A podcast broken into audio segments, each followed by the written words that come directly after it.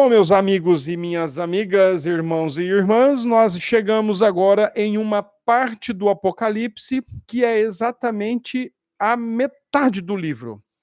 Até o capítulo 11 do livro do Apocalipse, nós estivemos tratando, o apóstolo João abordou sobre o Cristo ressuscitado as igrejas da Ásia Menor e o Cristo ressuscitado que está no meio delas e conhece toda a realidade delas. Também vimos o apóstolo João ensinando à igreja que Deus está no trono e junto a ele também está o Cordeiro, e o Cordeiro é o único digno de pegar o livro na mão de Deus, abrir-lhes os, abrir os selos e então desenvolver os desígnios de, de Deus, os desígnios de Deus, bem como envolvendo tanto os desígnios redentores como os desígnios de juízo. É bem verdade que conforme selos e trombetas são tocadas, até o capítulo 11 já fomos, é bem verdade que selos e trombetas, quando são tocadas, selos abertos e trombetas tocadas, é bem verdade que o que acontece na terra envolve e, e atinge tanto selados como não selados, crentes como não crentes. Mas o importante é a gente saber o seguinte: os selos são abertos pelo Cordeiro, logo é da mão do Cordeiro que vem tudo. O, as trombetas são tocadas por anjos, anjos determinados pelo Cordeiro. É da mão do Cordeiro que vem tudo. Entretanto, a gente precisa lembrar de uma questão agora. Uh, no Apocalipse, existe um contexto imediato, existe um contexto primário. E esse contexto primário tem exatamente a relação com o, com o Império Romano e aquilo que o Império Romano está fazendo com a igreja primitiva, especialmente as igrejas que estão na Ásia Menor, o imperador quer ser adorado, reverenciado, ele quer ser tratado como Deus, como semideus, que essa era a noção em, em Roma e principalmente divulgada pelos imperadores. E agora ele quer lealdade de todos os habitantes do império. Ele quer que todos os habitantes do império digam que César é o Senhor. Mas para os cristãos, isso é fora de cogitação, porque para os cristãos, Cristo é o Senhor. Então, literalmente, no primeiro século, finalzinho do primeiro século, os cristãos estão entre a cruz e a espada. Afirmar que Cristo é o Senhor significaria morrer à espada de Nero. Mas com medo da espada dizer César é o Senhor significaria negar a cruz de Cristo de rejeitar a cruz de Cristo. E essa fidelidade e esse testemunho cristão no final do primeiro século são indispensáveis dentro do texto do Apocalipse. É por causa desse testemunho que eles são perseguidos, é por causa desse testemunho que eles não temem a própria vida, eles se entregam mesmo, porque eles sabem de quem eles são. É por causa desse testemunho que eles são vitoriosos em Cristo Jesus é, tema esse, né, o vitorioso ou vencedor, um tema muito presente nas duas nos, nos capítulos 2 e 3, quando João diz, sempre em forma de promessa, o Senhor Jesus diz à igreja, ao vencedor. E o vencedor é aquele que morre fiel. É aquele que não abre mão do testemunho, é aquele que não abre mão da palavra dos mandamentos e do testemunho de Cristo, ainda que isso lhe custe a vida, mas ele não abre mão. O vencedor é aquele que morre fiel. Ok, então isso a gente viu até o capítulo 11. Por agora, pois agora a gente vai entrar no capítulo 12 ao 22. E aqui, tanto o William Hendrickson, o Simon Kistemaker e o, o, Gregory Billy, esses três autores especialmente, eles reconhecem que agora nós estamos adentrando numa parte mais profunda do livro do Apocalipse, ou, se você também quiser, da carta do Apocalipse. Esses autores, eles são autores de interpretação idealista, a, a qual eu também adoto e acho e acredito que é a melhor para a gente entender o, o texto do apóstolo João. Esses autores agora, eles estão, eles afirmam, eles reconhecem que a partir de então, estamos entrando numa parte mais profunda de todo o conflito entre o mundo e a igreja. O mundo, naquela época, representada pelo Império Romano, e a igreja, os cristãos.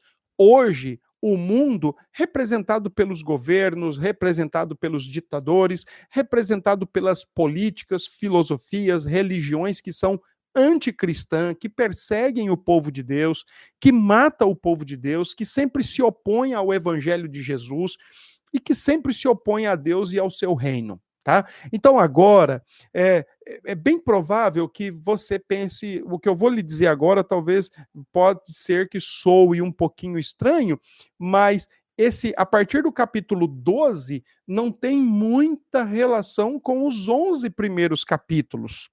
Tá? Por quê? Porque agora, como eu já disse, é o entrar numa dimensão mais profunda. Mas qual é essa dimensão mais profunda? João, a partir do capítulo 12, ele quer ensinar quem está por trás. OK? João agora ele quer ensinar quem está por trás do Império Romano, e de toda a perseguição e de toda a idolatria fomentada e de toda ameaça de morte aos cristãos do primeiro século e diante de todo o desafio que representava ser cristão, perseguição na sociedade, o boicote no comércio, seja fosse o cristão o dono, fosse o cristão o consumidor, ele era boicotado. Tá?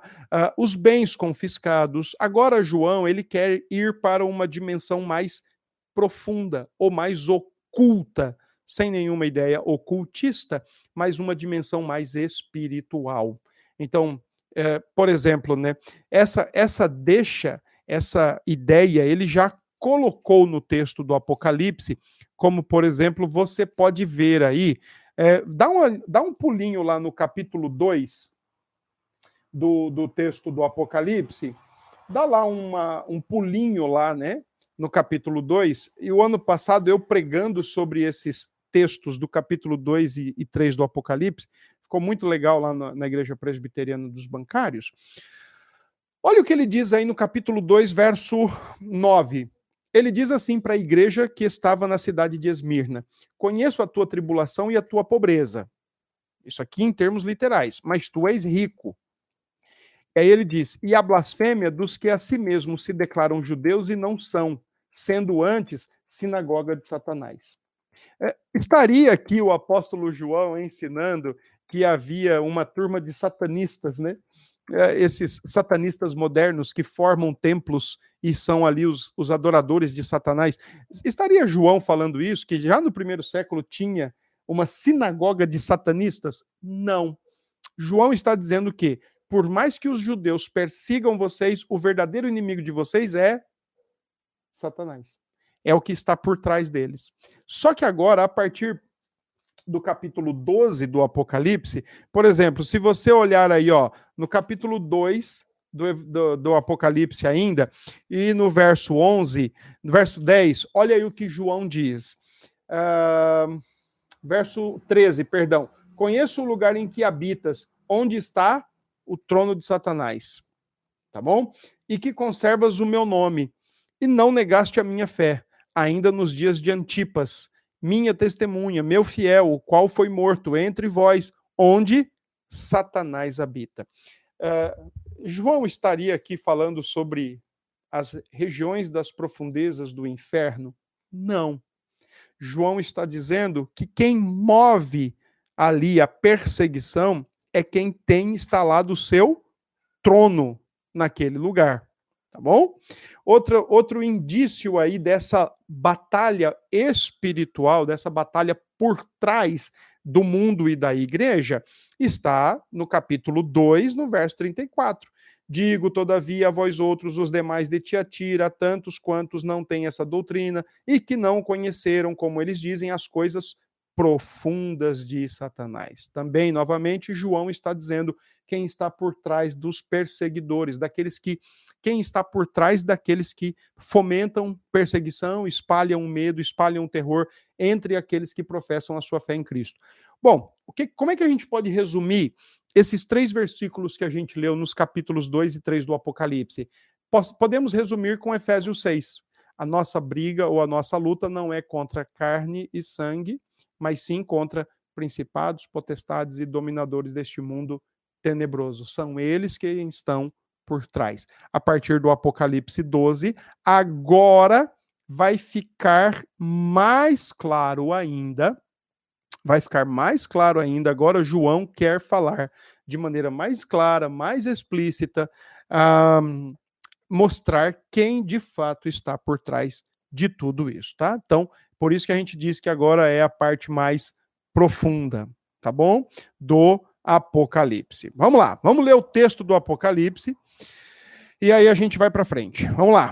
Viu-se grande sinal no céu, a saber, uma mulher vestida do sol com a lua debaixo dos pés e uma coroa de doze estrelas na cabeça, que, achando-se grávida, grita com as dores de parto, sofrendo tormentos para dar se também outro sinal no céu, e eis um dragão grande, vermelho, com sete cabeças, dez chifres, e nas cabeças sete diademas. A sua cauda arrastava a terça parte das estrelas do céu, as quais lançou para a terra. E o dragão se deteve em frente da mulher, para que aqui de frente da mulher, que estava para dar à luz, a fim de lhe devorar o filho quando nascesse. Nasceu-lhe, pois, um filho do varão, um filho varão, que há de reger todas as nações com cetro de ferro. E o seu filho foi arrebatado para Deus, até o seu trono.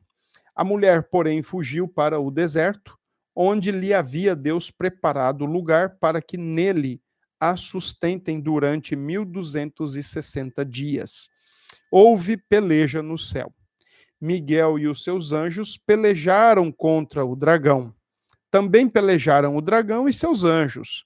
Todavia não prevaleceram, nem mais se achou no céu o lugar deles. E foi expulso o grande dragão, a antiga serpente, que se chama Diabo e Satanás, o sedutor de todo mundo. Sim, foi atirado para a terra, e com ele os seus anjos. Então ouvi grande voz do céu proclamando: Agora veio a salvação, o poder, o reino do nosso Deus e a autoridade do seu Cristo, pois foi expulso o acusador de nossos irmãos, o mesmo que os acusa de dia e de noite, diante do nosso Deus. Eles, pois, o venceram por causa do sangue do Cordeiro e por causa da palavra do testemunho que deram, e mesmo em face da morte, não amaram a própria vida. Por isso, festejai, ó céus, e vós, os que neles habitais, ai da terra e do mar, pois o diabo desceu até vós, cheio de grande cólera, sabendo que pouco tempo lhe resta. Quando, pois, o dragão se viu atirado para a terra, perseguiu a mulher que dera à luz o filho varão. E foram dadas à mulher as duas asas da grande águia, para que voasse até o deserto, ao seu lugar, aí onde é sustentada, durante um tempo, tempos e metade de um tempo, fora da vista da serpente então a serpente arrojou da sua boca, atrás da mulher, água como um rio, a fim de fazer com que ela fosse arrebatada pelo rio. A terra, porém, socorreu a mulher. E a terra abriu a boca e engoliu o rio que o dragão tinha arrojado de sua boca. Irou-se o dragão contra a mulher e foi pelejar com os restantes da sua descendência, os que guardam os mandamentos de Deus e tem o testemunho de Jesus, e se pôs em pé sobre a areia do mar. Amém. Eis o texto, meus queridos, capítulo 12. Como é que eu quero que você já olhe para esse capítulo 12 aqui do Apocalipse? É, muito simples. Você já deve ter visto aí na sua Bíblia, o capítulo está bem dividido. Ele tem uma primeira divisão, do verso 1 ao verso 6. Depois ele tem uma divisão do verso 7 ao verso 12. Depois ele tem uma divisão do verso 13 ao verso 17. Tá? Então, já está claro para nós que o capítulo tem três blocos de texto. Primeiro, a mulher vestida de sol e o, o, o dragão né, na terra, com, é, contra essa mulher, querendo lhe é, impedir o nascimento do, do seu filho. Depois, uma cena no céu, Miguel e o dragão. E depois, uma cena novamente na terra, envolvendo a mulher e o dragão na terra. Em todas essas cenas, o dragão é a ameaça. Em todas essas cenas, o filho é ameaçado juntamente com a mulher. E em todas essas cenas, a mulher é protegida, levada ao deserto para proteção. Aliás, nesse capítulo 12, o deserto ele tem uma ambiguidade. A mulher está no deserto para ser protegida, ao passo que, ao mesmo tempo, no deserto ela é perseguida, ela é alvo dos furiosos ataques do dragão nós precisamos olhar para o capítulo 12 do Apocalipse e entendê-lo como sendo coisas que acontecem simultaneamente em relação à primeira vinda e à segunda vinda de Cristo. A, perseguição satânica do verso 1 a 6, a perseguição do dragão do verso 1 ao 6 tem a ver com momentos lá prévios ao nascimento do Redentor. Enquanto o Redentor nascia, também tem a ver com um momento simultâneo no céu e depois novamente na terra, até que o Redentor volte. Tem um autor, o Gregory Billy, ele propõe que o capítulo 12 do Apocalipse seja entendido como uma um quadro. A visão do 1 ao 6 e a visão do 13 ao 17 formam a moldura e a visão do 7 ao 12 o centro dessa moldura. Só que você não pode entender o Apocalipse desse jeito. Primeiro isso, depois isso, depois aquilo. É bom que você entenda o Apocalipse, ó, e o capítulo 12 especialmente, assim concomitante, simultaneamente. O que está acontecendo no céu e na terra simultaneamente, especialmente um em relação ao nascimento de Cristo. É importante entender um em relação ao nascimento de Cristo, dois em relação ao período entre a primeira e a segunda vinda de Cristo, tá bem? E Três, entender que a cruz e a ressurreição de Cristo na terra tem determinado no céu, por isso Miguel, o representante no céu, está batalhando lá contra o dragão, tá bom? Então vamos, vamos comentar alguma coisa aqui do capítulo 12 antes da gente ir tre trecho por trecho. O capítulo 12 realça a derrota e a expulsão de Satanás. Está travando aonde? No, no Instagram?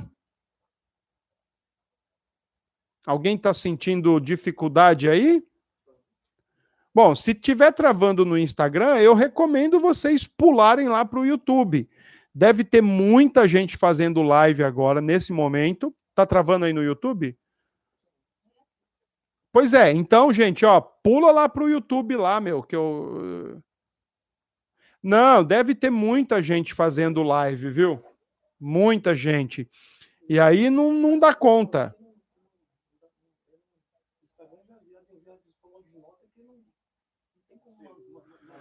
É, pois é, ó, estamos tendo aqui uma informação aqui que o Instagram mesmo já se pronunciou dizendo que não está dando conta de, de manter, né, de su suportar as lives todas. Vá para o vão vão lá para o YouTube.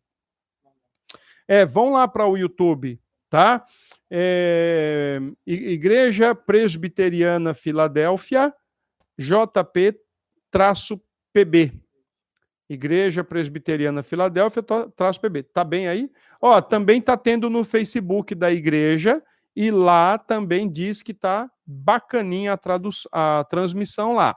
Então pulem para lá, que aí a gente vai seguindo aí a vida, tá bom? Manda brasa aí. Bom, capítulo 12 realça a derrota e a expulsão de Satanás.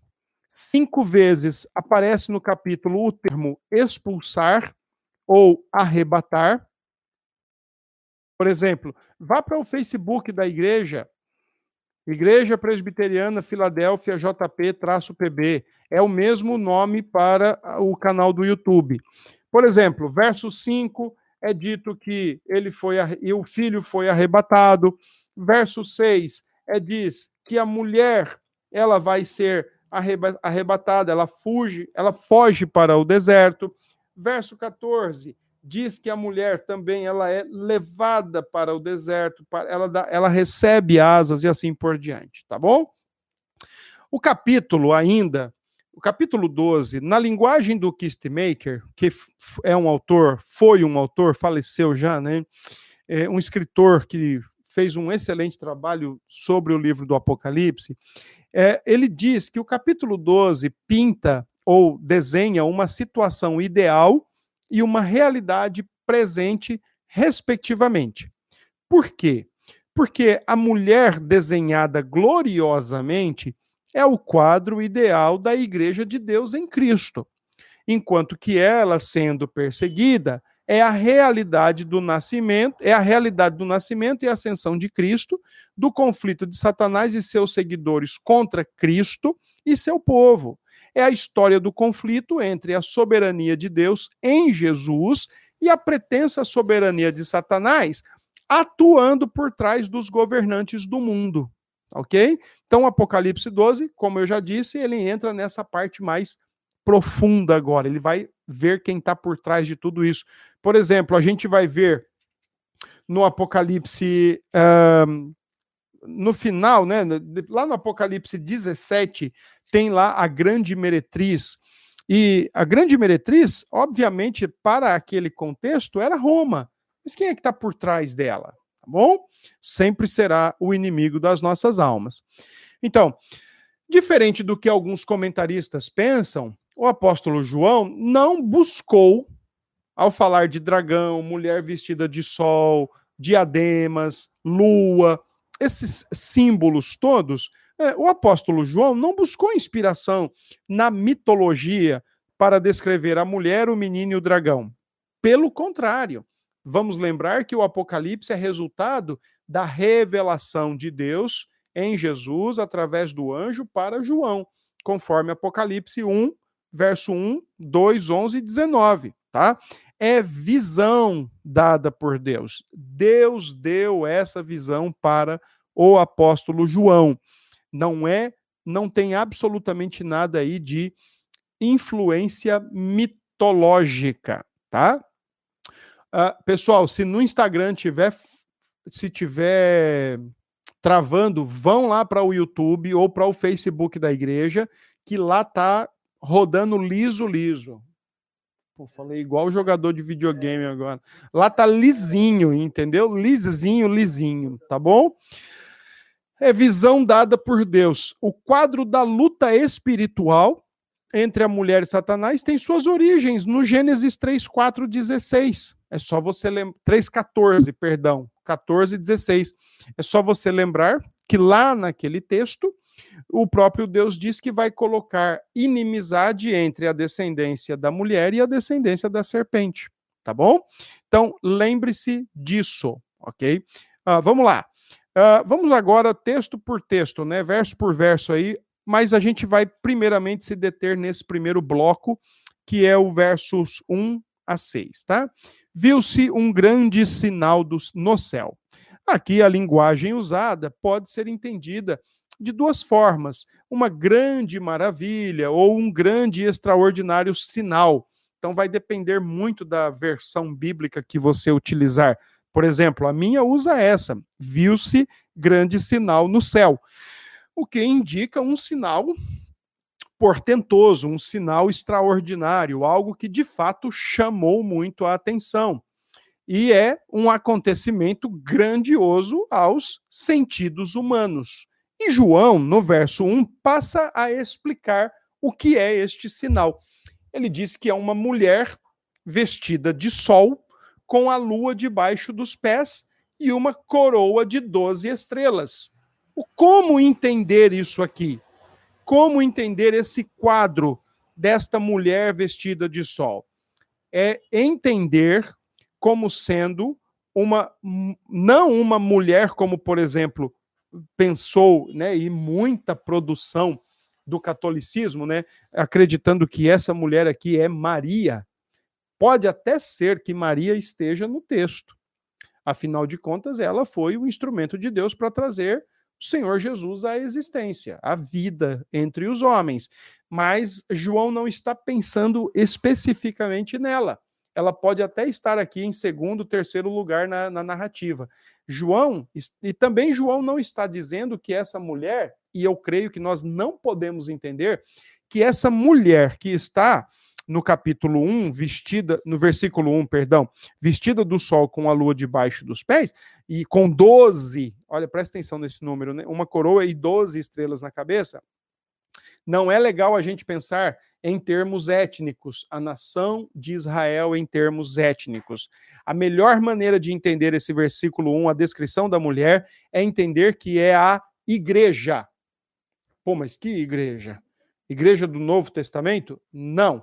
A igreja como sendo o povo pactual de Deus nas duas dispensações. A igreja de Jesus estava lá no Antigo Testamento agindo e vivendo dentro dos limites da nação de Israel. E no Novo Testamento, ela segue após a sua ressurreição e ela dá, dá crescimento.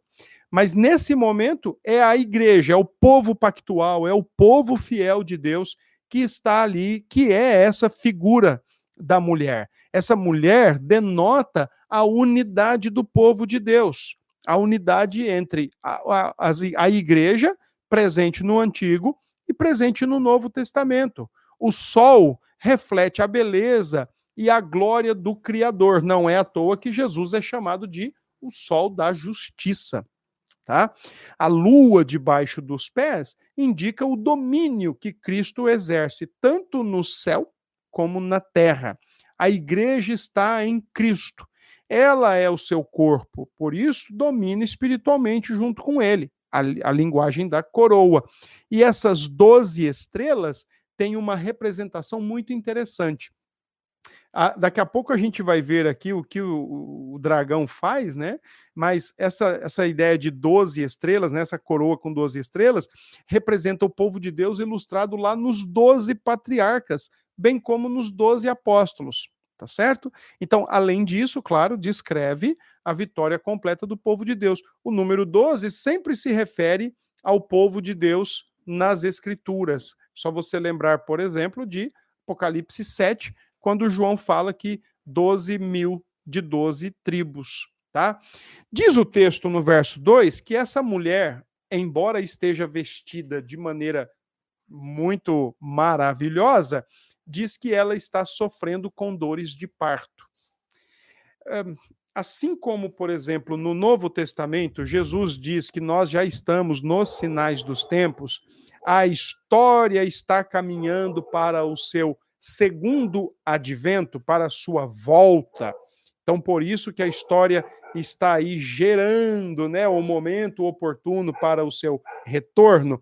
O mesmo aconteceu lá no Antigo Testamento, quando, através do povo de Israel, Deus conduziu toda a história para que, em momento oportuno, como diz o apóstolo Paulo aos Gálatas, ele nascesse de mulher, nascesse sob a lei.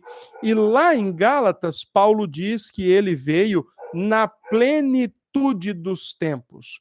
Em outras palavras, Deus conduziu toda a história para que Cristo viesse. Quando diz, portanto, que esta mulher está grávida com dores de parto, aponta exatamente para o Antigo Testamento, para tudo o que Deus fez ao longo do Antigo Testamento, a chamada história da salvação, conduzindo todas as coisas para que o Messias viesse, como de fato veio. Por exemplo, Isaías 7,14, Romanos 1, 3 e 4, Romanos 9, 5, ele vem dos judeus. É, Romanos 1, 3 e 4 é interessante, porque lá diz o seguinte, né? No versículo 3 diz que, segundo a carne, ele vem da descendência de Davi. Mas espiritualmente ou divinamente, né? É confirmado que ele é filho de Deus a partir da sua ressurreição pelo Espírito Santo. Outros textos interessantes, Isaías, Isaías 26, 17, que compara Israel a uma mulher grávida, Isaías 66, 7, que também faz a mesma comparação. Então, as páginas do próprio Antigo Testamento, é por isso que eu frisei para vocês, né? João não está fazendo uso de mitologia nem grega nem romana. O que João está fazendo é exatamente pegando conceitos do Antigo Testamento para mostrar que todo o Antigo Testamento foi um encaminhar da história divina para o advento do Messias. E o povo, a igreja, é esta mulher grávida que está sendo trabalhada e o tempo todo em trabalho de parto para o nascimento do redentor, tá? Então as páginas do Antigo Testamento deixam explícito que não foi um processo nada fácil, foi um processo de longo tempo, repleto de dificuldades, repleto de dores, repleto de angústias, porque já nessa época, lá no Antigo Testamento, já Satanás externava seu ódio e ira perseguindo o povo de Deus, já lá no Antigo Testamento. Portanto, fica claro para nós no verso 12, no verso 2, o paralelismo que existe aqui entre as idas e voltas das sessões li do livro do Apocalipse. Quando João escreveu o último livro da Bíblia, o nascimento de Jesus já tinha sido já tinha se dado no início do século.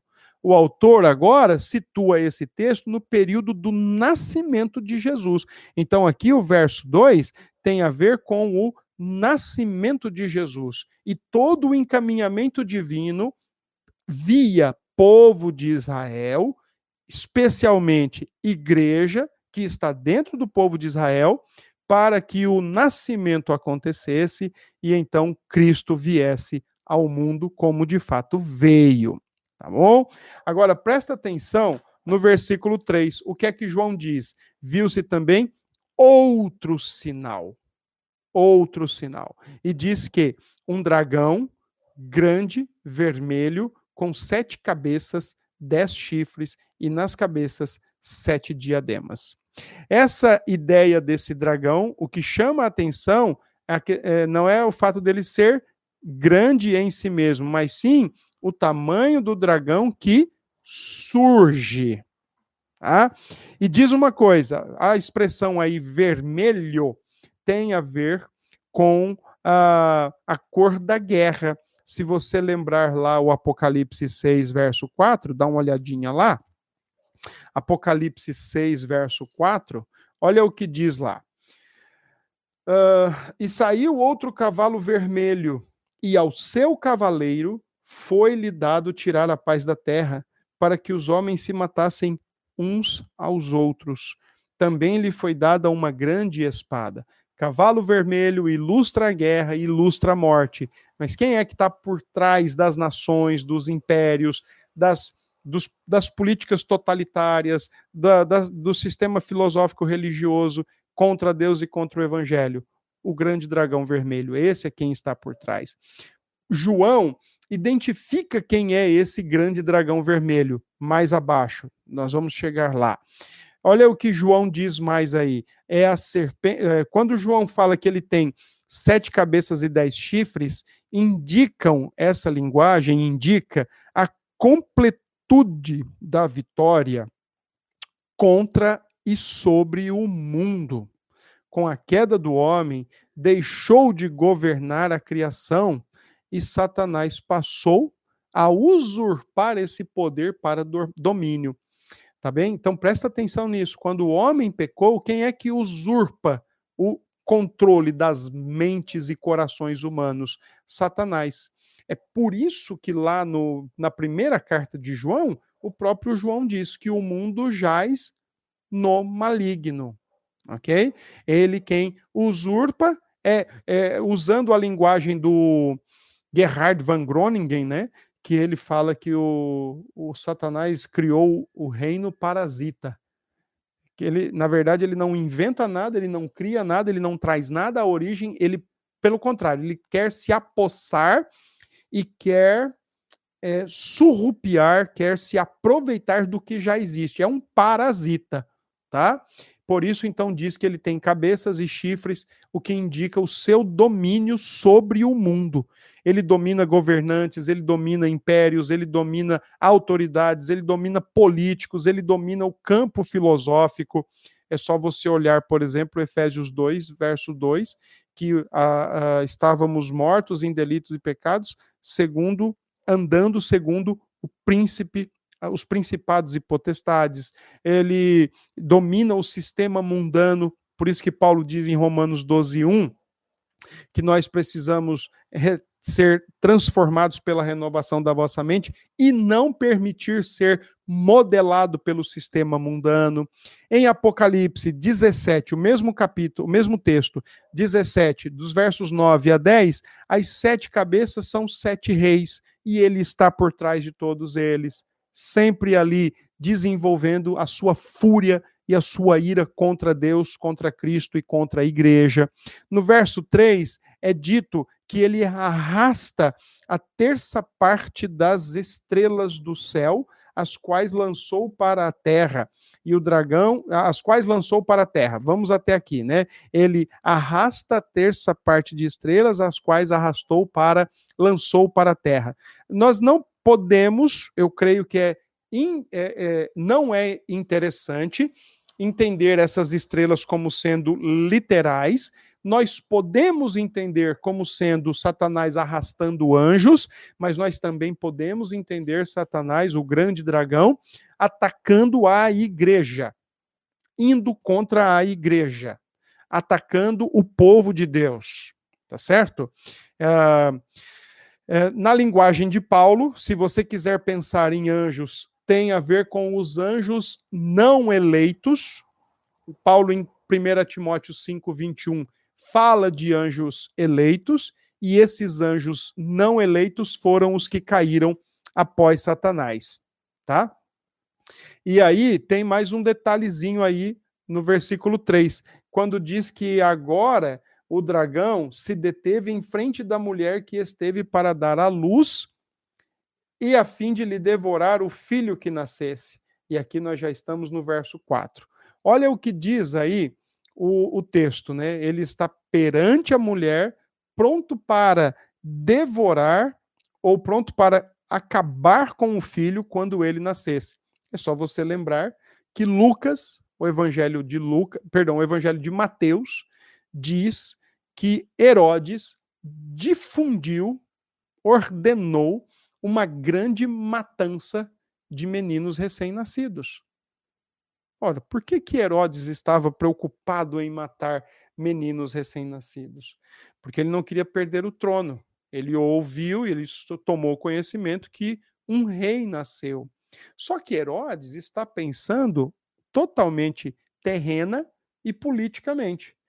Enquanto o rei que nasceu um reino desse mundo, mas tem um trono que é trono do universo.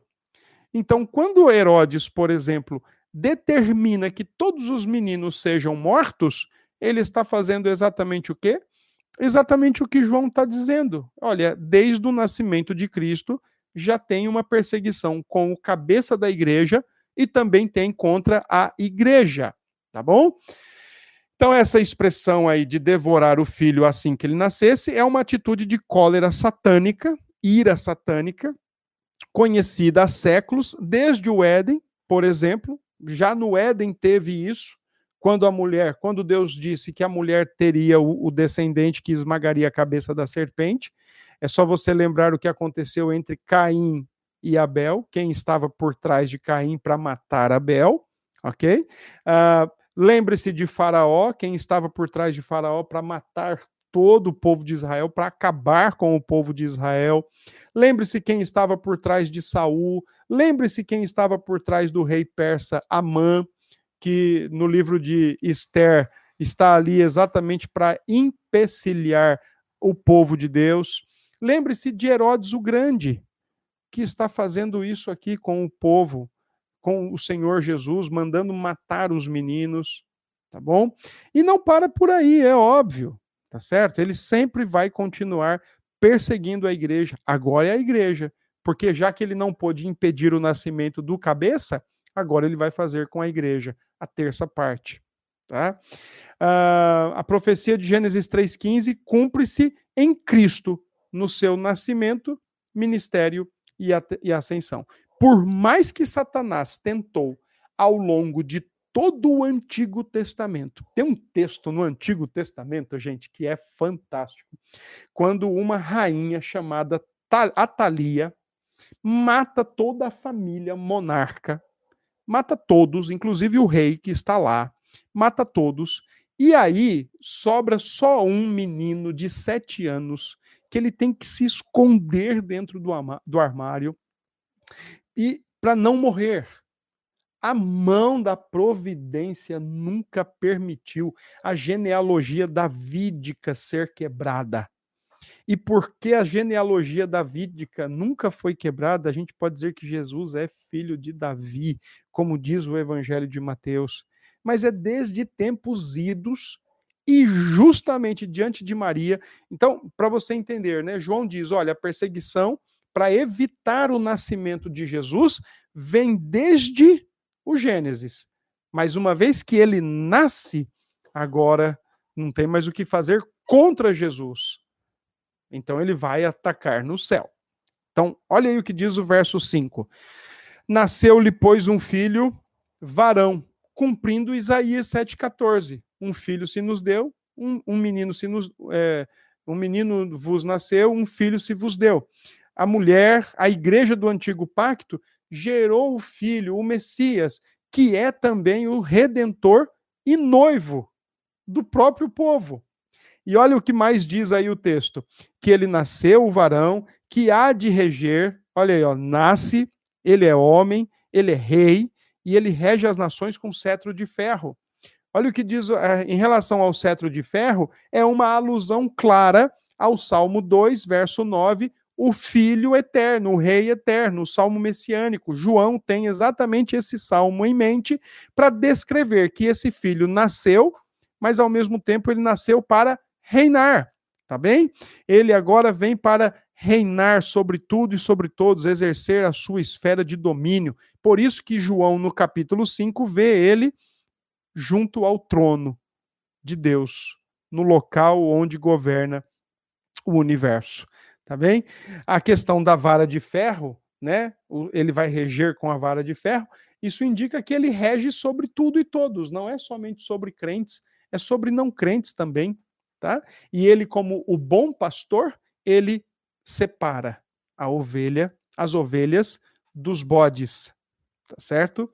Ah, toda a humanidade desencaminhada por Satanás, todas as nações, mas ele está ali regendo sobre todas elas. Satanás é um pretenso regente.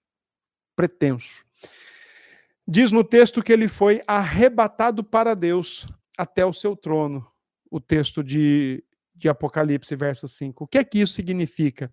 Para João, é o seguinte: é o, o sofrimento, morte e ressurreição de Cristo e agora ele é levado para a terra, ele é lev levado para o céu, perdão, como o nascimento, a ascensão de Jesus, ele está assunto aos céus e de lá ele exerce não só governo sobre a igreja, como sobre todo o cosmos e sobre toda a criação, tá bom? Então ele está no céu, ele ordena, ele hum, governa e ele administra todas as coisas. O nascimento de Jesus é na terra, a sua ascensão ao céu é para um governo majestático. E eu vou aproveitar a expressão do verso, verso 6, já para começar a falar um pouquinho sobre essa parte de medo ansiedade e preocupação, tá bom? Por que, que eu aproveitar esse termo, medo, esse termo deserto? Eu vou explicar para você agora, tá? Olha o que diz o versículo 6.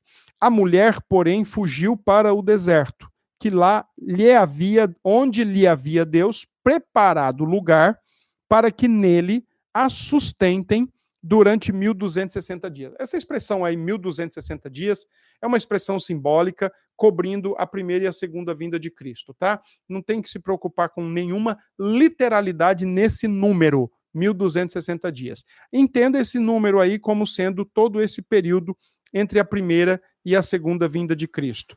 No capítulo 5, no versículo 5, perdão, o Senhor Jesus, ele é levado, ele é arrebatado para Deus até o seu trono. Uma clara alusão à ascensão de Jesus depois da sua ressurreição. Só você lembrar lá de Atos capítulo 1, que o Senhor Jesus está ressurreto e ele está subindo aos céus, verso 11. E os apóstolos estão olhando para ele enquanto ele está sendo recebido na glória. A sua assunção, a sua assunção ao céu diz que ele venceu, diz que o que ele fez foi digno de ser aceito pelo Pai, foi perfeito, o Senhor Deus o recebeu nos céus e assim por diante. Só que agora a mulher fugiu para o deserto. O texto diz que a mulher fugiu para o deserto. A mulher aqui é a igreja.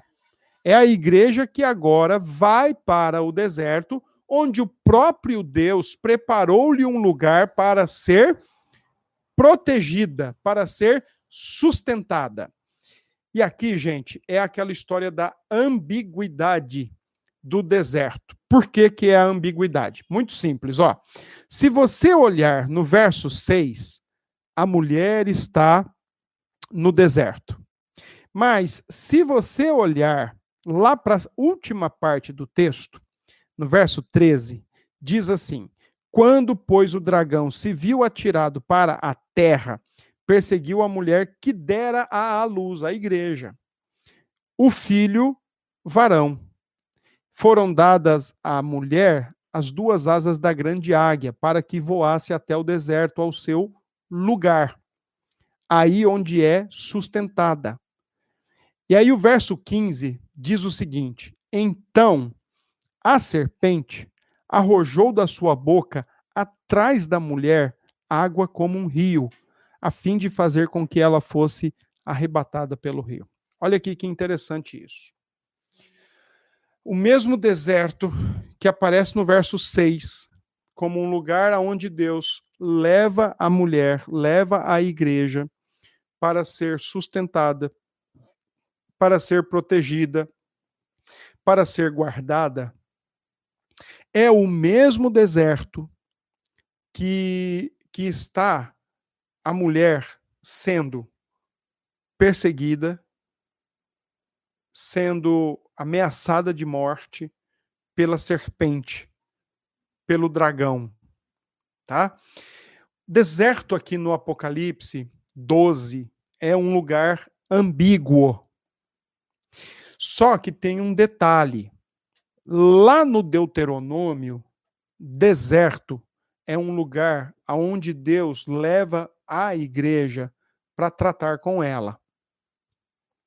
Deserto, lá no, no Deuteronômio, fechando né, aquele ciclo de 40 anos de peregrinação pelo deserto.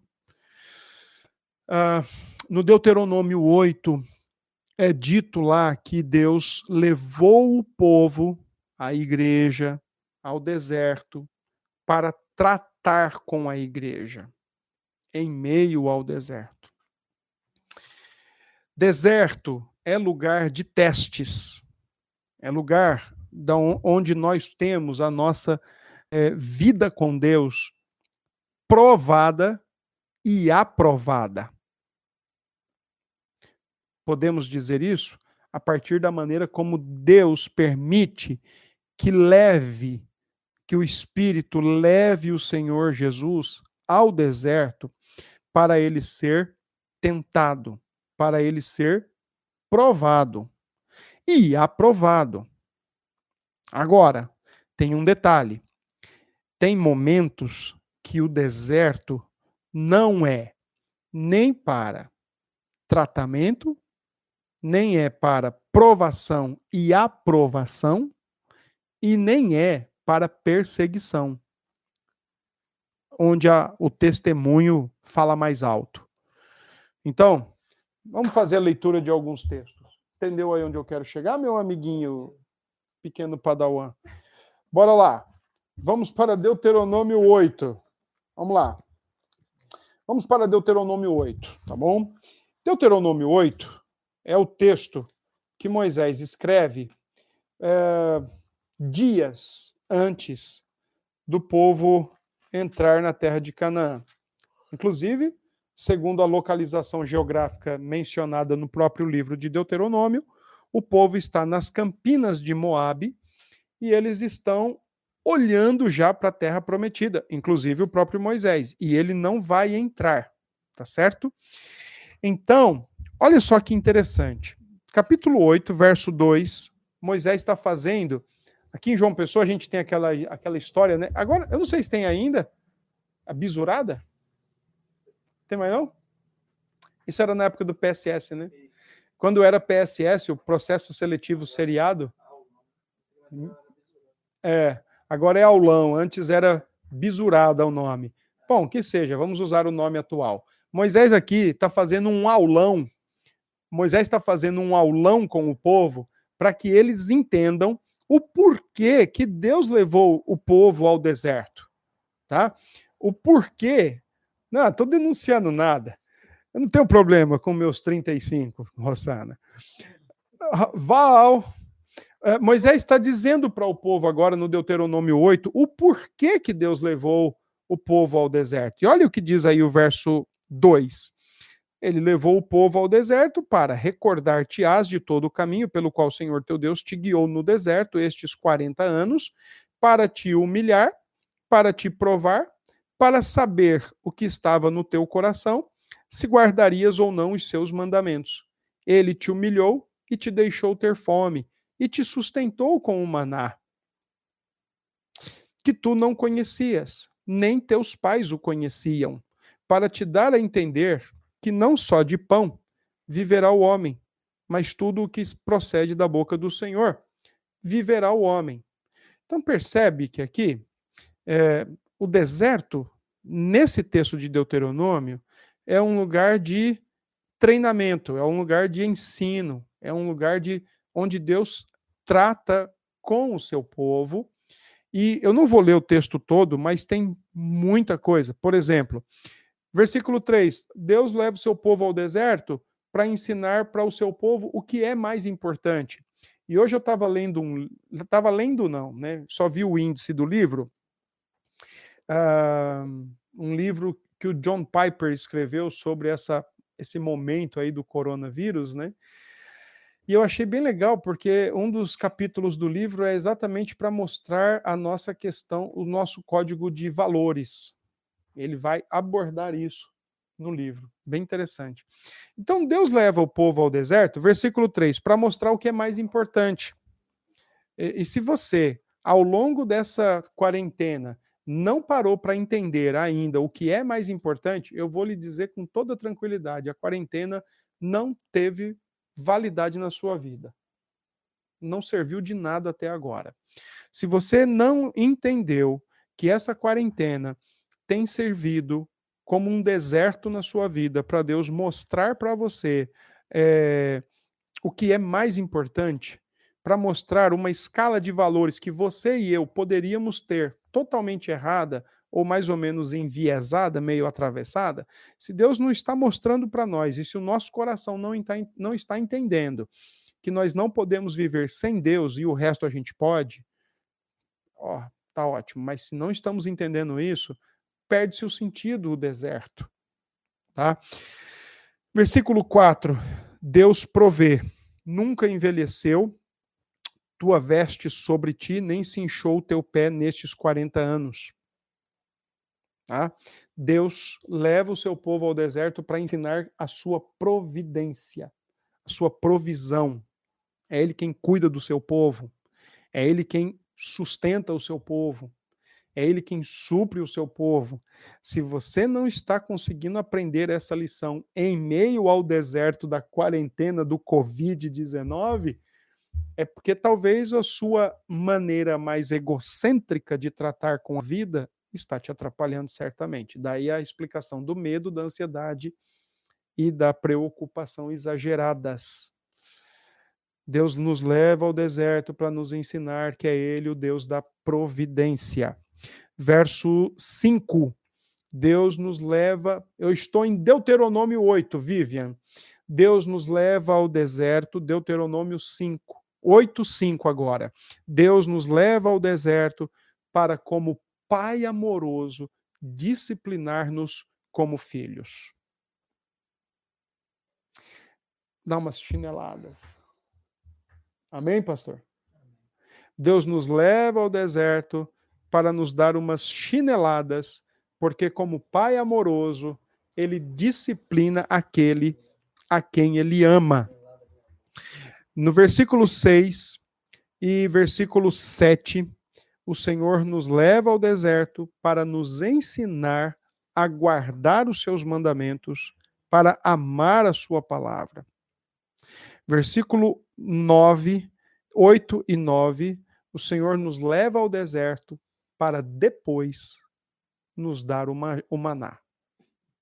Para depois nos dar a boa mesa. Tá bom?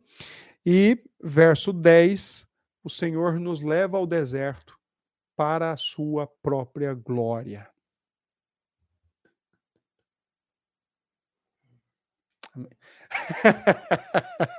Ó, oh, que cara brincalhão, velho. O sermão de domingo, Deuteronômio 8. Não, se você der o crédito, tá valendo, mano.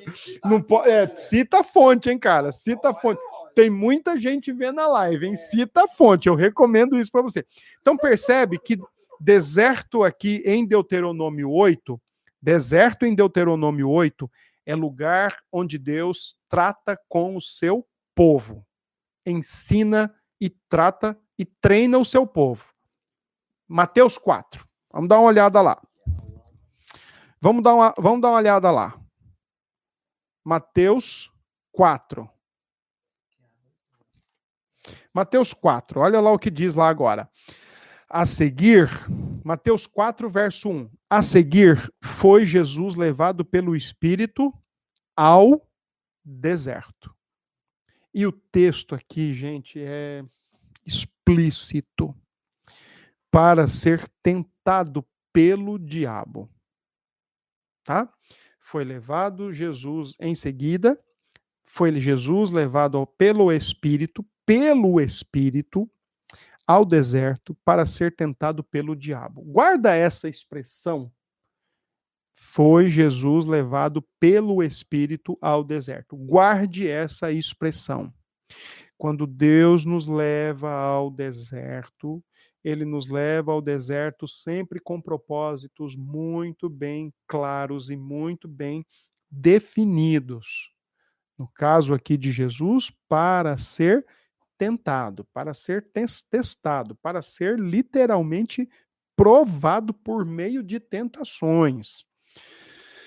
E depois o texto diz que Jesus venceu as três tentações de Satanás e ele então foi aprovado por Deus como o rei.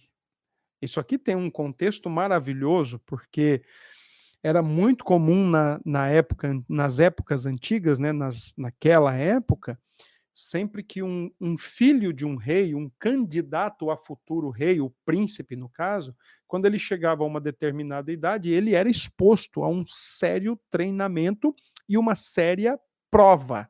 Então ele poderia ser enviado a uma floresta, ele poderia ser enviado a uma a, uma, a um deserto, né? E lá ele seria exposto a vários tipos de provas, vários tipos de testes, e se ele vencesse isso, então ele voltaria e seria de fato dito ali está o rei, o futuro rei, estamos seguros, ele tem cacife, ele tem moral para ser rei. No caso de Jesus, quando aparece no o texto anterior, a voz do pai ecoa do céu dizendo: Eis o meu filho amado em quem me compraz, o filho do rei.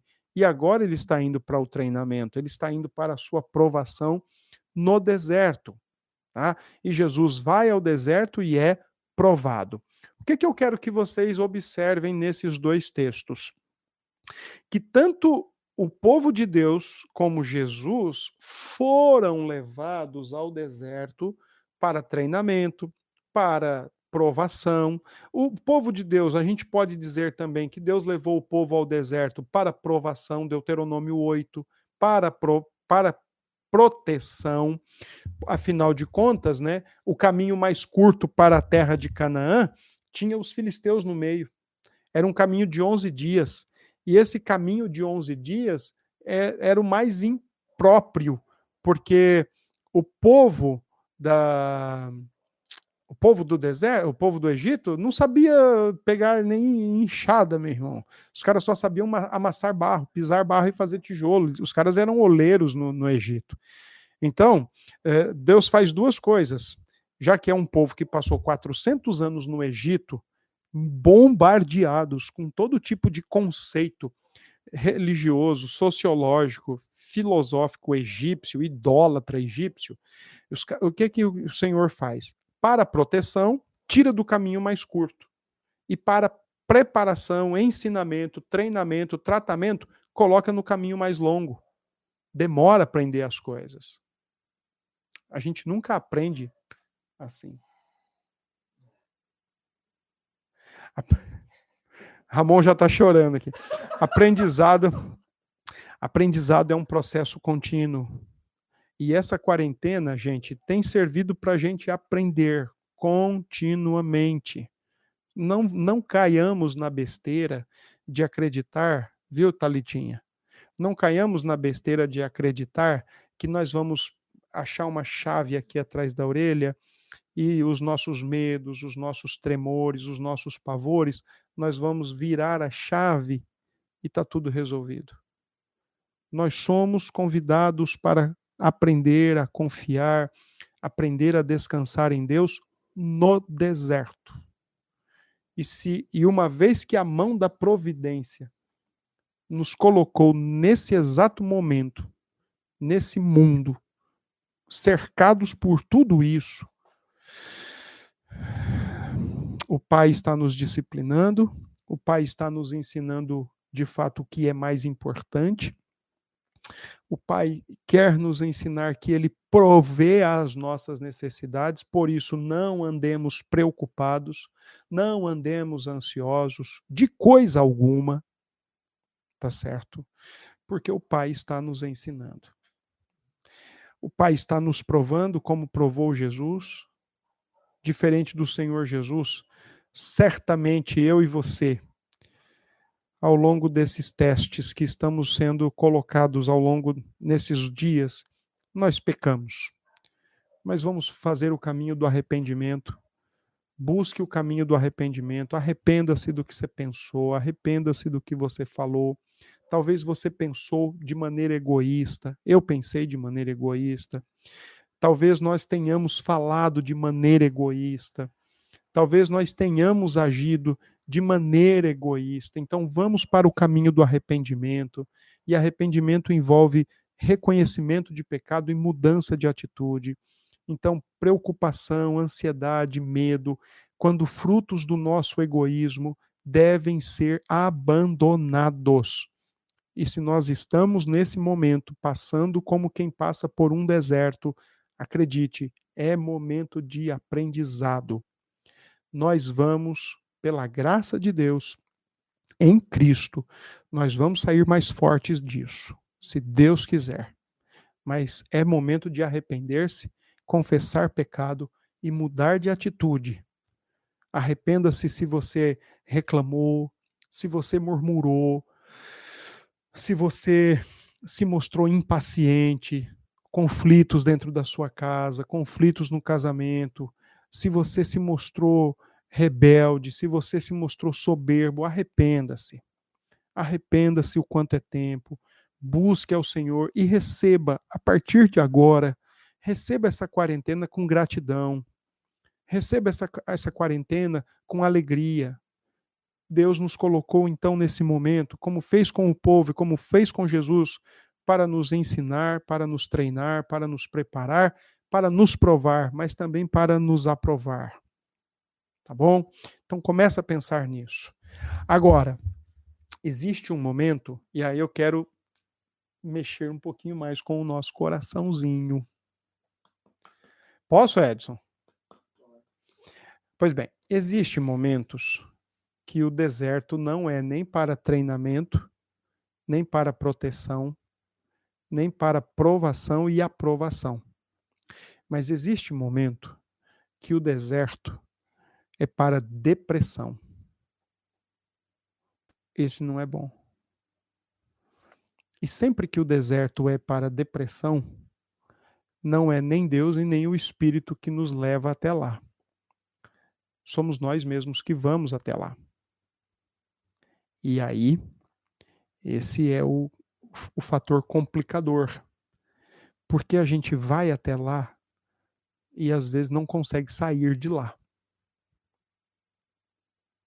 Ok. Então vamos dar uma olhada num texto. Falaram aqui que você vai falar em línguas já já. Se você falar em línguas, a gente dá a sua carta de transferência, viu? Primeira Reis. Vamos lá. Primeira Reis. Eu não vou conseguir é, falar sobre todo o texto, mas eu quero apenas o texto clássico aqui para mostrar um negocinho importante para vocês.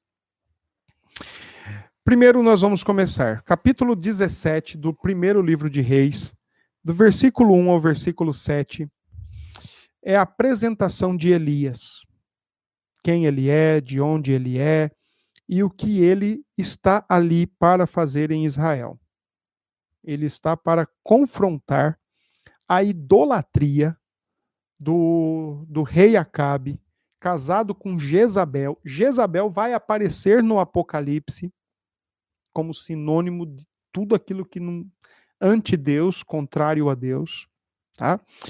Então, olha o que diz o, vers, o capítulo 17, né, de verso 1 em diante, mas no verso 1 está aí a grande questão.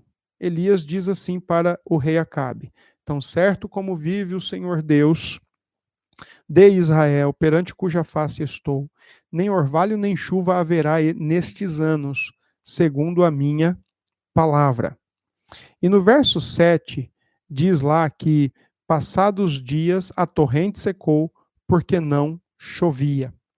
Bom, depois disso, o texto segue. Jesus vai, é, Jesus não, perdão, Elias vai, encontra uma mulher viúva, ressuscita o seu filho, e lá no capítulo 18 é retomada aquela ação do 17, da chuva cessar. Olha o que diz o verso 18. Muito tempo depois veio a palavra do Senhor a Elias, no terceiro ano, dizendo: Vai, apresenta-te a Acabe, porque darei chuva sobre a terra. Por que, que Elias escolheu exatamente é, essa situação de dizer que não iria mais chover e por três anos ficou sem chuva? Porque Acabe, juntamente com Jezabel, importaram para dentro do território de Israel, o reino do norte, eles importaram a divindade chamada Baal. E o Baal era a divindade responsável pela fertilidade, a divindade pagã responsável pela fertilidade.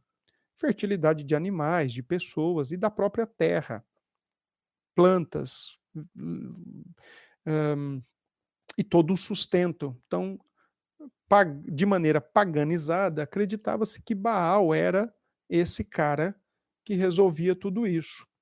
Tá certo? Então, por isso o desafio da chuva. Né? Ele coloca, ó, não vai mais chover. Tá?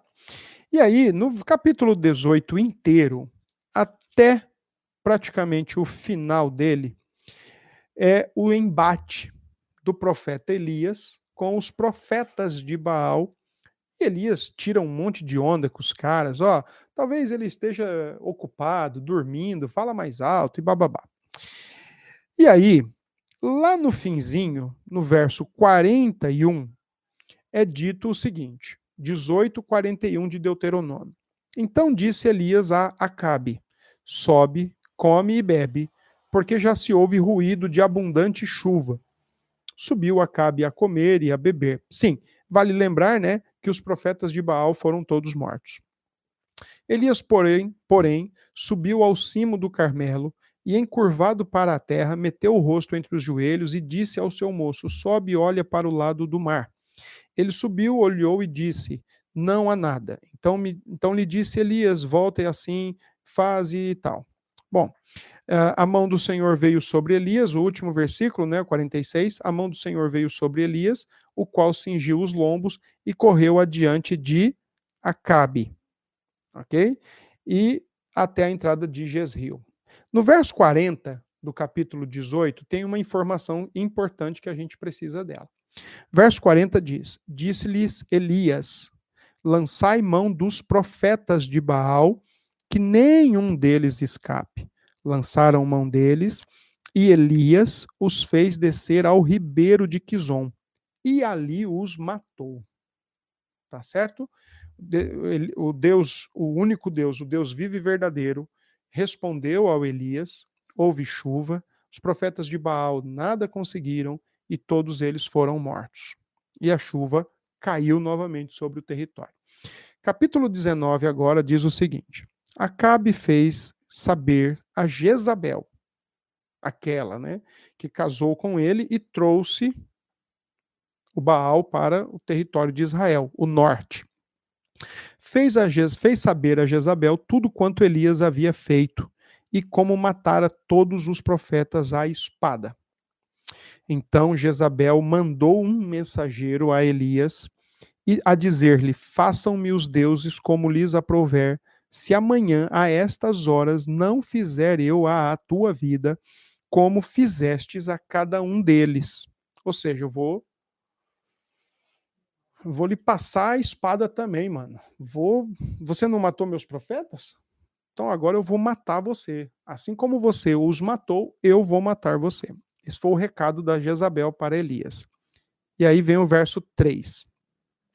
Algumas expressões importantes. Primeira delas, temendo. Aqui foi exatamente medo. E não foi aquele medo que pode ser é, canalizado para o medo natural, onde a gente vê o perigo e guarda a nossa vida. Estou vendo um prédio em chamas, eu não vou entrar nele. Estou vendo uma rua extremamente, uma avenida movimentadíssima, não vou inventar de atravessar no sinal verde. Estou né? vendo ali que, que tem um perigo no, no meio do caminho, ou no final do, do, do, da estrada, eu não vou por ela. Esse temendo aqui é literalmente o medo pecaminoso. Ele temeu a própria rainha, ele temeu a mulher, ele temeu Jezabel.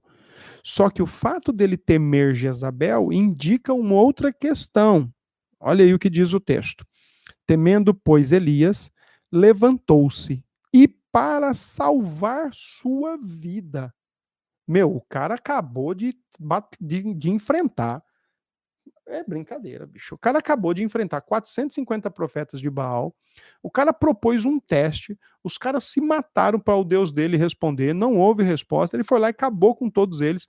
Ele sabia quem era Deus. Olha isso, hein? Ele sabia que Deus responderia o teste e Deus respondeu. Ele sabia que Deus mandaria chuva e mandou. E agora o cara tá com medo de uma mulher, com medo de Jezabel, com medo de outro ser humano. Não tô aqui, não tô aqui com questão de mulher, não, tá? É, longe de mim. Ele está com medo de outro ser humano e diz mais: levantou-se e para salvar sua vida. Gente, sabe o que está acontecendo aqui? Elias está mais ou menos dizendo assim: dessa aí nem Deus me salva. Desse vírus aí, nem Deus me salva. Entenderam o ponto? Entenderam a questão? Nem Deus me salva. Eu vou, eu vou ter que me salvar. Não andeis preocupados, não andeis com medo, não andeis ansiosos. Não, mas nem Deus vai me dar o que comer amanhã, então eu tenho que me preocupar. Como assim, gente? Tá? Diz mais o verso 3: Se foi e chegou a Berseba, que pertence a Judá. Meu, o cara atravessou o território, o cara saiu lá de cima e desceu, tá bom? Saiu lá de cima e desceu, tá? E diz mais: e ali deixou o seu moço, já não queria companhia, já preferiu a solidão. Olha isso. E o Richard Baxter, na semana passada, quando a gente leu aqui os sintomas de uma depressão, o Richard Baxter diz que um, um dos sintomas não causa, um dos sintomas é exatamente a preferência pela solidão e evita-se companhias. Aqui diz o texto que ele foi para ajudar, deixou o seu moço e ó, foi sozinho. Agora eu quero que você lembre de Deuteronômio 8:2, quando diz lá que Deus levou o povo ao deserto. Como eu quero também que você lembre de Mateus 4, quando diz lá que é, o, foi Jesus levado ao deserto pelo Espírito. Olha o que diz o verso 4. Ele mesmo, porém, foi ao deserto. Ah?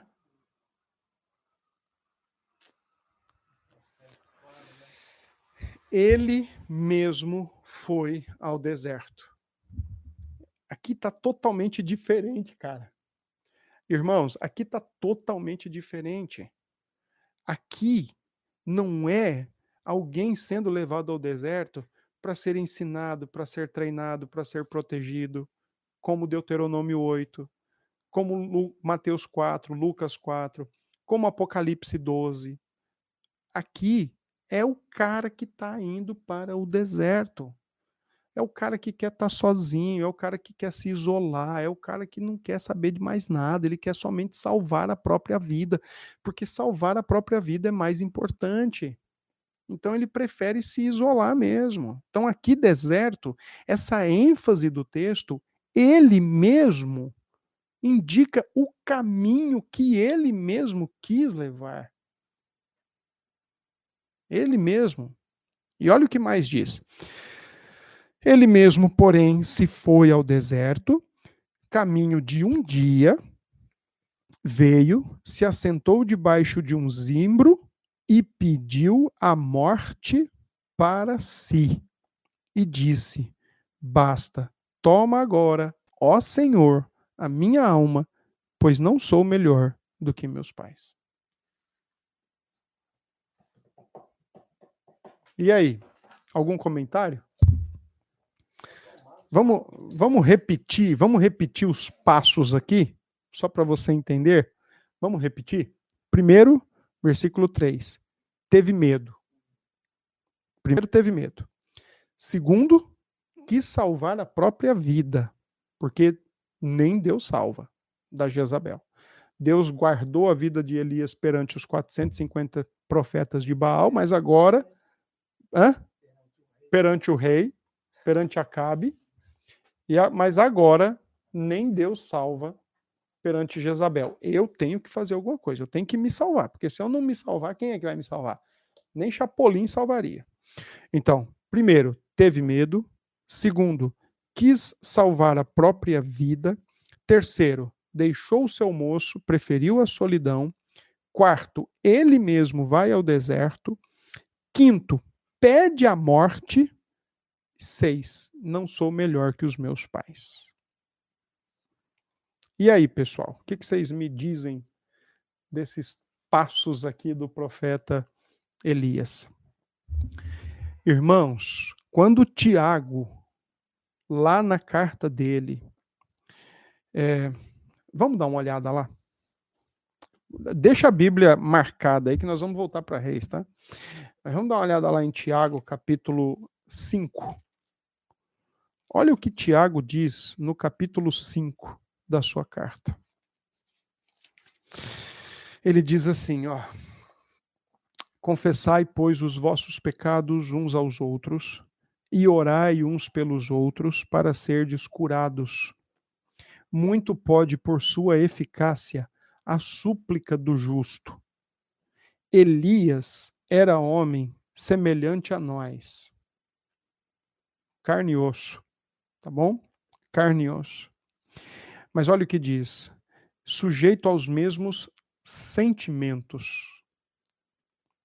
Gente, quando a gente olha para o profeta Elias, é muito fácil nós também vermos a nossa condição quando a gente começa, primeiro, ter medo exagerado, segundo, ter medo, preocupação e ansiedade egoístas, tentando salvar a própria pele, salvar a própria vida. Terceiro, quando a gente prefere o isolamento, a solidão. E quarto, quando a gente começa a pensar que a morte, para nós, é melhor do que a vida, porque nós não merecemos passar pelo que estamos passando, enfrentar o que estamos enfrentando, que nós somos bons demais para passar por isso, que nós fazemos apenas coisas boas e agora nós estamos enfrentando isso ou aquilo que nós não deveríamos sofrer, que nós não deveríamos passar por dificuldades, que nós não deveríamos passar por adversidades, que nós somos bons demais, que nós somos justos demais. Ou seja, quando nós temos um amor à nossa pele, um amor exagerado à nossa vida, um amor exagerado à nossa reputação, um amor exagerado à nossa imagem, qualquer coisa que acontecer vai fazer a gente se sentir exatamente como Elias se sentiu.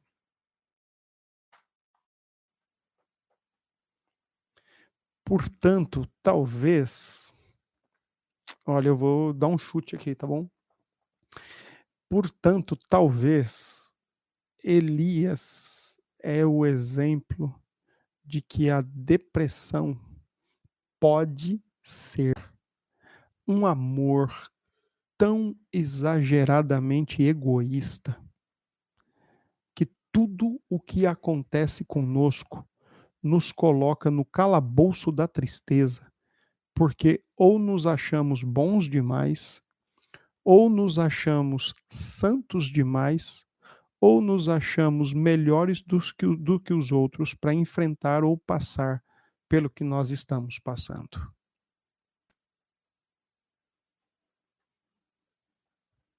Não é isso?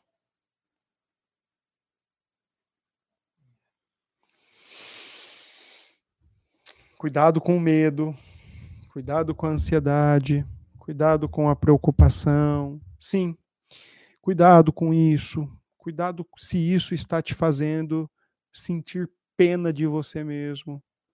Se isso está fazendo você sentir autopiedade, autocomiseração. Cuidado com isso. Muito mais sofreu o nosso Senhor Jesus. E o nosso Senhor Jesus sofreu sem nem um pecado. Enquanto nós, debaixo do sol, que a gente passa é muito bem feito. Entretanto, como eu disse outro dia, por que que um, o mesmo contexto atual, a mesma quarentena, o mesmo vírus, o mesmo, a mesma si, situação de risco, de contágio e etc e tal, por que que uns conseguem reagir de um jeito olhando para Cristo, com medo também, com ansiedade, com preocupação, mas conseguem reagir e lutar, enquanto outros preferem se amufinar, preferem isolamento, preferem ficar quietos, porque se amam demais. A Bíblia, é, olha, gente, eu acho que a gente tem um sério problema porque a gente lê a Bíblia erradamente. Quando o, os escribas chegaram para Jesus e falaram assim: Mestre, qual é o primeiro grande mandamento? Jesus respondeu o quê? Bora lá, equipe. Primeiro mandamento, Jesus respondeu o quê? Amarás a Deus sobre todas as coisas, com todo o teu ser. Vamos resumir aí, com todo o teu ser. E o segundo mandamento? Amarás o próximo como a ti mesmo. Quantos mandamentos? Dois. Quais são? Amarás a Deus e amarás o próximo. Por que, que a gente inventou um terceiro mandamento na Bíblia? O terceiro mandamento é amar a si mesmo. Gente, amar a si mesmo é coisa de coração egoísta, gente.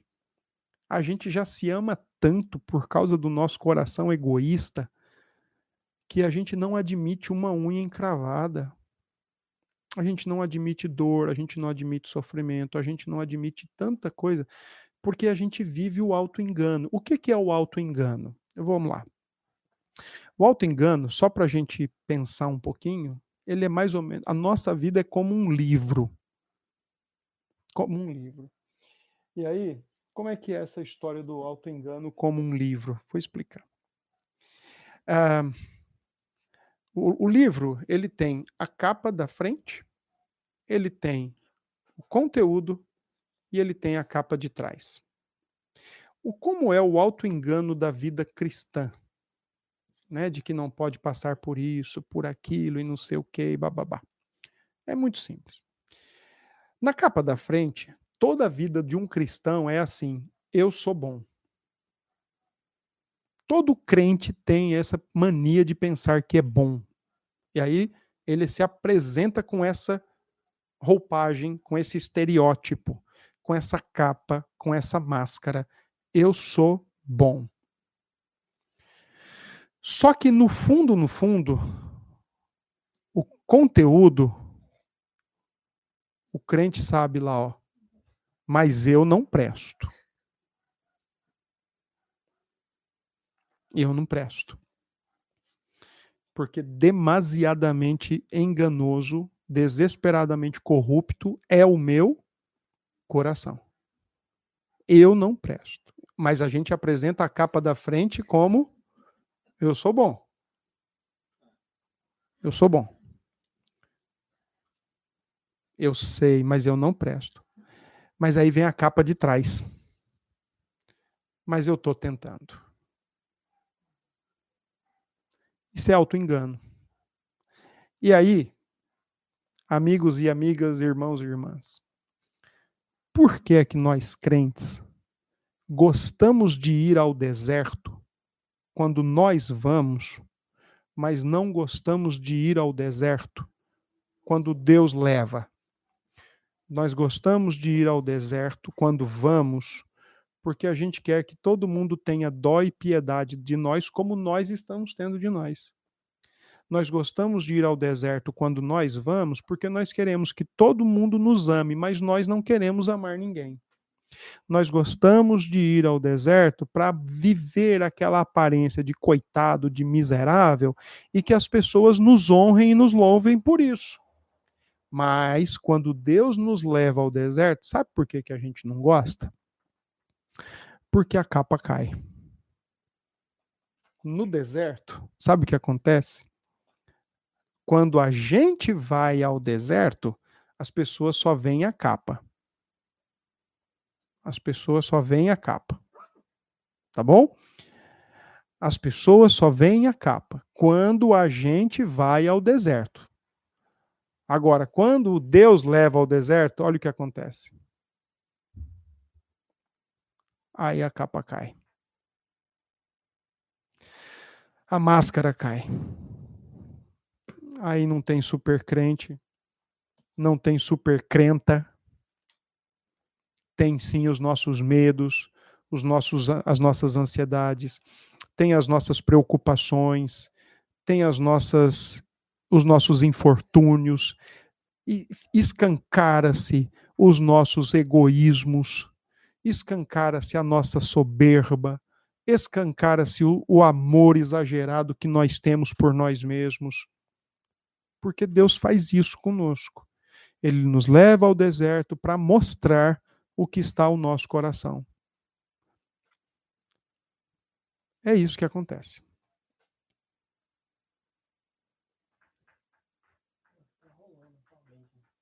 É o que está rolando. Bom, Apocalipse 12 a gente começou, tá bem? Então você percebe na Bíblia que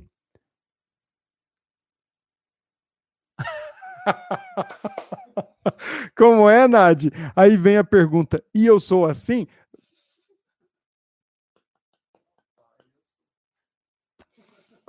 Nadi, eu faria uma outra pergunta, Nadi, querida. Quem não é? Quem não é? Quem não é assim? Quem não é assim? Quem na hora do medo não tenta salvar a própria pele, não tenta salvar a própria vida. É por isso, gente, que o discurso do nosso tempo é o quê? Você tem que se amar mais, você tem que se perdoar mais, você tem que ser feliz. Ah, seu casamento está infeliz? Você tem medo que não vai que vai viver infeliz pro resto da vida? Sai fora do teu casamento, meu. Você tem que ser feliz. Você tem que pensar em você. Você tem que se amar mais, tem que se amar primeiro. É, você tem que se, se cuidar mais. Você tem que se servir mais. Você em primeiro, depois o resto. Mas aí quando a gente vai. Se você não se amar, ninguém te ama. Então, se, se, você, se você for pela ótica das escrituras, a ótica das escrituras vai totalmente contrário a isso. Você tem que confiar mais, você tem que amar mais, você tem que dar mais, você tem que perdoar mais. Você tem que perder mais. Você tem que perder mais. Entende? Na, na ótica das escrituras, essa é a essa é a, é a, é a, é a dica. É o que Jesus quer dos seus discípulos. Tá? E quando diz Deus não te quer assim, ai, assim.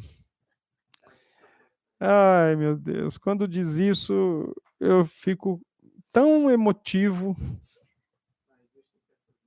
Tá bom? Eu concordo com o que Cláudia colocou aí. Essa quarentena tem mostrado para nós o, o melhor e o pior. Mas eu acho que é só o pior mesmo, porque o melhor é Cristo. Né? Então ela tem mostrado o pior de nós, tem mostrado aonde o nosso coração está, tem mostrado onde a nossa mente está, o que habita a nossa mente, tem mostrado os nossos ídolos. Essa quarentena tem mostrado os nossos pecados, tudo isso. Pastor, mas em relação a amar ao próximo como a ti mesmo, eu preciso me amar para poder amar ao próximo? Não, querida Vivian, você tem que amar o próximo. Porque o pecado já nos faz, já, já faz com que nós nos amemos demasiadamente e erroneamente. Deus nos fez para ele, para o próximo e para o mundo, para a criação. O pecado nos tira desses três focos e nos faz voltar para nós mesmos, Vivian. Então, é tudo para nós. Como Ramon sussurrou aqui, é como para nós. É, você não tem que se amar mais, você tem que amar o próximo. Lembre-se que nem Jesus se amou mais, nem se amou primeiro. Ele amou o Pai, ele amou o eleito e foi parar na cruz. Tá? Então, amor, Vivian, é sacrificial. Então você tem que se amar menos, cada vez menos. E você tem que amar mais. Deixa eu te falar uma coisa. Tem um texto do, do Edward Welch que ele diz o seguinte: que quando nós nos amamos mais, nós parecemos um tanque de gasolina vazio. Porque nós nunca vamos ter o amor que nós queremos das pessoas nós vamos ser sempre um tanque vazio implorando por amor. Mas quando nós amamos, aí nós vemos o tanto que Deus tem derramado do seu amor no nosso coração, para que a gente ame a Deus e ame ao próximo. Só existem dois mandamentos: amar a Deus e amar o próximo. O terceiro mandamento é caricatura satânica. É caricatura satânica, porque ele é egoísta ele centra no coração do homem. Ele é caricatura satânica. Tá bom? Vamos lá, gente. Temos aí alguma pergunta? Eu não vou nem continuar lá no, no, no Apocalipse. Mas eu acho que ficou claro, né? Que lá no Apocalipse 12, se você quiser voltar lá, volte, né? O, o versículo 6, está vendo como o Apocalipse é um livro de conforto? É um livro de consolo, o Apocalipse, tá bom? Uh, a pessoa é completamente dependente de Deus, gente. A igreja lá do Apocalipse 12, que é levada para o deserto, ela é completamente dependente de Deus para que o, me, o porque ele faz a provisão espiritual, material de tudo aquilo que a gente realmente necessita e não daquilo que a gente imagina ou pensa que necessita, tá? Deus sabe o que realmente nós precisamos, tá bom? E é ele quem faz essa provisão. O deserto é sempre um lugar temporário. Eu quero dizer isso para vocês. O deserto é sempre um lugar temporário. Não, eu vou falar isso assim numa boa, não desperdicem essa quarentena. Não desperdicem esse vírus.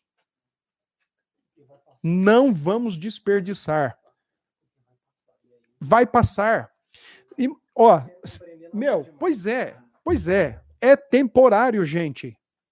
É temporário. Vai passar. Se fosse ad infinito, perde o sentido. É temporário. O deserto sempre é temporário.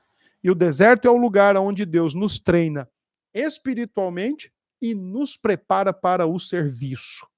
Não desperdicemos o Covid-19 e nem a quarentena.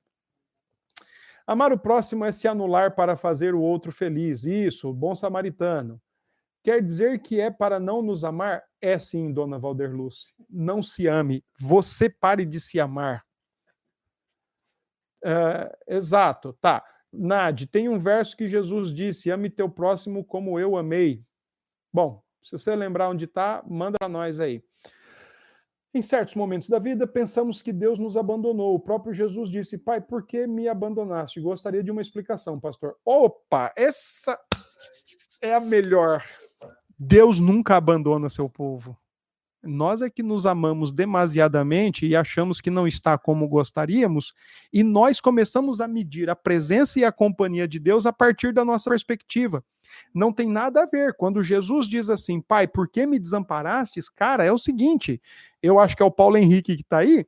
Então, quando Jesus diz isso, meu irmão, é o seguinte: naquela cruz lá estava um cara justo, estava um ser perfeito, santo, justo, que ia levar a ira de receber a ira de Deus contra o nosso eh, a ira de Deus que era para nós foi lançada sobre ele. Então ali quando Jesus diz: "Me abandonaste", ali sim o Pai visita Jesus com toda a sua ira, com toda a sua justiça e com todo o seu furor é totalmente diferente. Quando nós nos sentimos abandonados por Deus, nós estamos agindo como Elias, nós estamos querendo salvar a nossa pele, nós estamos com medo, nós estamos ansiosos, nós estamos querendo resolver a vida do nosso jeito, achando que Deus não está presente, que Deus não resolve. A semana, essa semana passada e essa semana eu falei muito sobre Romanos 5, uma vez que eu tenho paz com Deus, uma vez que eu tenho acesso à graça, uma vez que eu tenho acesso ao trono, e, e, coisas ruins acontecem, a única coisa que eu posso entender é Deus não está separado de mim e nem contra mim. Então eu vou me alegrar, Deus está me treinando. Eu estou no deserto e Deus está me treinando. Então, cuidado com esse sentimento aí que Deus abandonou, porque você pode estar julgando e fazendo uma leitura da presença e do amor de Deus por vias ou por lentes egoístas. Deixa eu fazer uma pergunta para você, Paulo Henrique, e você não precisa responder, claro, é retórica. Não só para você, como para todos, né? Mas é uma pergunta retórica. Quando Jesus disse que ele estaria conosco até a consumação dos séculos, Jesus estava possuído por demônios? Opção A. Opção B. Jesus estava delirando ou doido, insano. Opção B. Ou opção C, ele estava realmente consciente quando ele disse isso e ele, como a verdade encarnada, não pode mentir. Pensa aí nas alternativas, tá? Uh, passarei por aflições, mas tem de bom ânimo. Sim. Amém, José. Entendeu, né, Paulo? Tem pergunta aí? Meu Deus, então bora. Lê aí. Pecado toda a humanidade sobre os seus ombros. Sim, Senhor Jesus. Pecado toda a humanidade. Peraí, deixa aqui. Então, no caso, como a ti mesmo se refere apenas à forma que devemos amar o próximo? Sim, é um condicionado do texto, é um condicionante do texto. A forma uh, tem a ver, sim, mas amar a nós mesmos não é mandamento da Bíblia, é inversão de um valor da imagem de Deus pelo pecado. Uh, bora lá, João 3,34. Tá. Ah, aquele que fala que amou até o fim, né? Deixa eu ver aqui o texto. João 3,34. Novo mandamento vos dou, que vos ameis uns aos outros, assim como eu vos amei, sacrificialmente. Tá bom? Que também vos ameis uns aos outros, sacrificialmente, tá? Valeu, Paulo. Bora, tem pergunta aí. Pergunta de Maria Rita. Maria Rita, manda lá. Uma pergunta sobre o Apocalipse. Valeu, como relacionar essa perspectiva dos governos humanos estarem sob domínio de Satanás com a que Paulo apresenta de que as autoridades foram estabelecidas por Deus? Não são crentes, não são nascidos de novo, e aquele que não é crente, não é nascido de novo, ele é servo de alguém, ou ele é servo de Deus, ou ele serve consciente ou inconscientemente o príncipe das trevas. O dragão, tá? Não tem dificuldade com isso tá bom? As autoridades são instituídas por Deus? Sim, são. E o texto de Paulo, por exemplo, quando Paulo diz isso, quem está no poder romano é Nero, o primeiro imperador terrível para os judeus, para, perdão, para a igreja. E quando Paulo diz isso, Paulo está dizendo: sejam submissos a ele. Uma coisa é você ser submisso ao império, ao governador, ao presidente. Outra coisa é você se postar de maneira antitética, contraditória, quando se tenta mexer com as questões da fé. Aí a gente rejeita, aí a gente resiste. Caso contrário, a gente se submete. Tá bom? Vai lá, mais alguma? Alguma pergunta aí no, no Facebook? Não? Pronto, gente. Se tiver alguma pergunta aí, é, primeiro o quê? 3,16? Deve ser 1 João, né? 3,16. Ah, João, meu, é a carta dos testes, né? 1 João é a carta dos testes. Eu tive a alegria de expor essa carta para a igreja alguns anos, uh, um ano atrás, um ano e pouco atrás, foi maravilhoso. Né? 1 João deve ser, deixa eu dar uma olhada lá, 3,16. Nisto conhecemos o amor que Cristo deu a sua vida por nós e devemos dar a nossa vida pelos irmãos. Pois bem, é sempre sacrificial. Conheço uma amiga que tem depressão e ansiedade. Ela sempre fica falando que tem que se amar e cuidar dela mesma. O que posso falar para ela em relação a isso? Diga que ela tem que amar mais quem está fora dela. E comece a perguntar para ela o porquê que ela está assim. O que, que aconteceu na vida dela que levou ela para esse estado? Você pode ter certeza. É, bom, deixa eu colocar uma questão. Se ela foi para médico, se ela fez exame, se tem alguma taxa alterada, tudo bem, o medicamento vai resolver e o exame já mostrou que é bioquímico, mas não sendo, pode ter certeza que tem relação com egoísmo, com soberba do coração, de se achar muito boazinha, de, de se achar muito santa, muito certa, de não poder passar na vida o que todos os outros passam. Não só cai raio na casa de um, não só cai doença na casa do incrédulo, não só cai problema na casa do incrédulo, na casa do crente também cai, tá? Quando Jesus fala sobre Deus tê-lo desamparado, pode ser referência ao Salmo 22? Sim, é de certa forma palavras do Salmo 22, mas o, o abandono da cruz tem a ver com pecado e ira, e não com abandono de é, rejeição, por exemplo, paternal ao filho. Vai-te embora daqui, eu não quero mais saber de você.